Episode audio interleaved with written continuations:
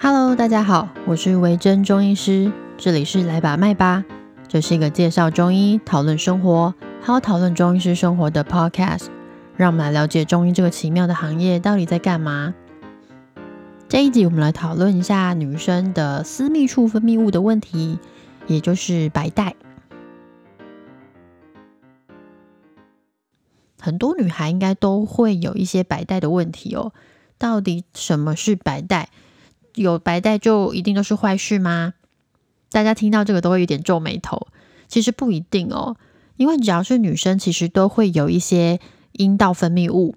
那这些分泌物我们都会统称为是白带，不管是什么颜色的，不管你是黄色的、白色的，各种颜色透明的都是。那这些分泌物啊，是从女生的生殖器官里面有各种部位它分泌出来的粘液。生殖器官只是个统称，所以它里面其实有超多种器官。分泌物呢，就是从这些生殖器官里面的不同部位去分泌出来的粘液、渗出物等等混合而成。在一般正常状况下，分泌物应该会让阴道处于一个平衡而且湿润的状态。所谓正常，就是说生理性的白带啦，我们会统称为是生理性白带。它应该是无色，或是有一点像是蛋清，偶尔可能会有点淡淡的黄色这种，并且不太会有什么奇怪味道，顶多就是有一点酸酸的这种分泌物。那到底什么是有问题的？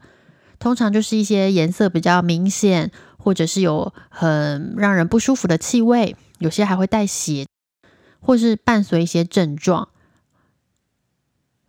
很常来就医的一种啊，大概就是那种像豆腐渣类型的白带。诶，如果你是一边吃东西一边听这一集的话，你先暂停，等你吃完之后再回来听会比较好。因为下面描述的有一点，呃，OK，就是那种豆腐渣白带。如果是曾经有过这种感染的女孩们，都应该有点印象。中医会说是豆腐渣，那也有些人会形容像是气死状的一片一片的分泌物，像是那种乳白色的气死。通常像这样子特征非常明显的分泌物呢，我们会认为它可能是念珠菌的感染，也就是霉菌感染，有点像是呃你的生殖器官有点在发霉了这样。发霉的时候，菌丝其实会生根在你的生殖器官里面，然后它所产出来的某一些分泌物呢，就会有点像是 cheese。诶，大家知道 cheese 也是发霉的产物嘛？吼。那另外一种呢，就是嗯黄绿色的分泌物。有点像是浓郁、有点是泡泡的那一种，那就比较像是阴道滴虫的感染。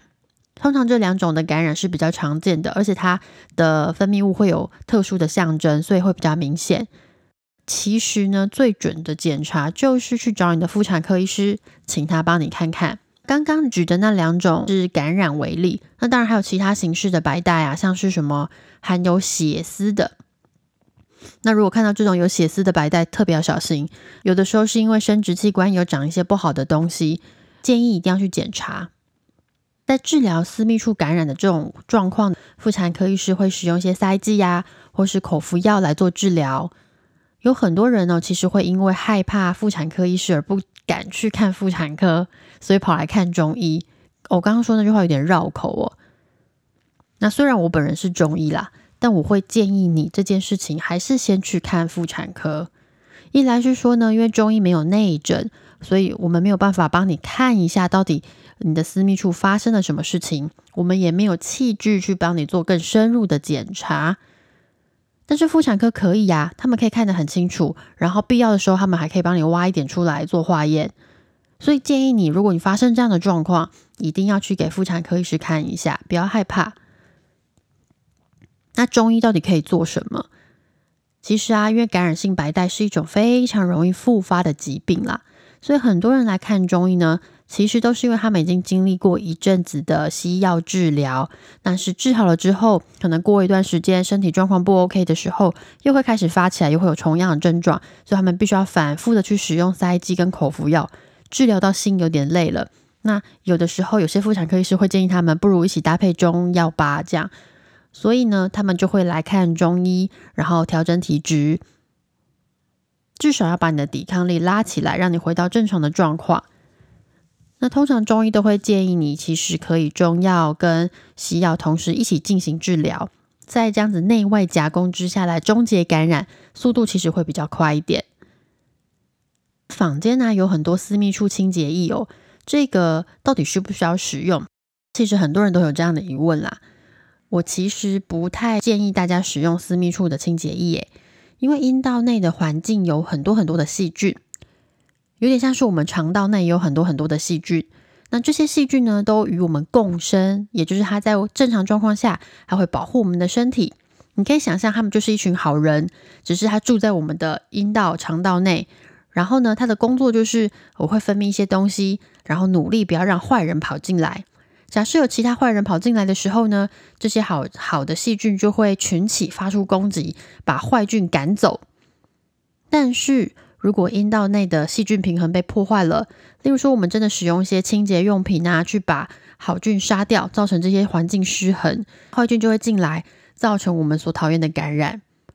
这一群菌呢，它们也不一定是单一菌种，就是它们不是同一种细菌，它有可能是很多很多种。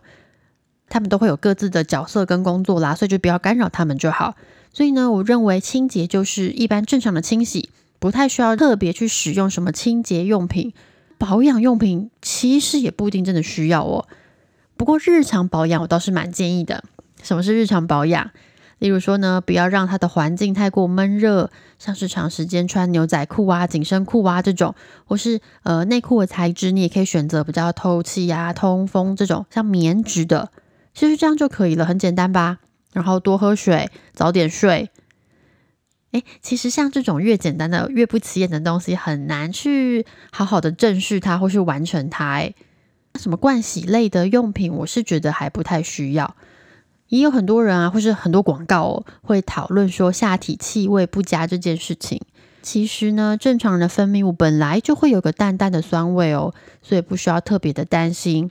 除非你是出现了刚刚前面所讨论的那些病理性的白带的症状，包含的感染、带血丝等等的，那个就需要看医生。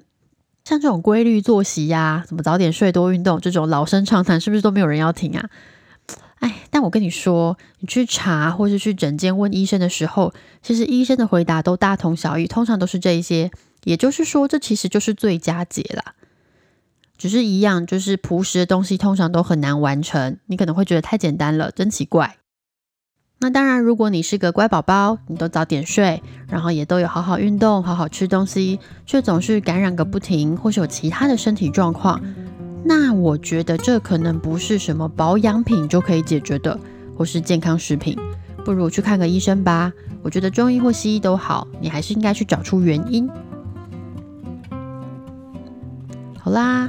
不知道大家的防疫日子过得怎么样？哎呀，我知道待在家里很闷，但出门也很害怕。家里如果有小孩在家远端上课的父母们都很辛苦很累。即使你是个快乐单身汉哦，不过在这段时间之内没有办法出门去逛逛溜达，应该也是蛮寂寞的吧？希望大家好好的撑下去哦。我在 Instagram 上面会不定期的分享防疫期间可以在家里进行的活动。那这个礼拜呢，我会提出一些防疫书单。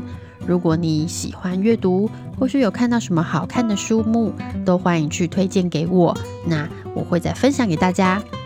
祝大家防疫顺利，好好待在家，Stay home, stay healthy。那就谢谢你的收听，我们下次见喽。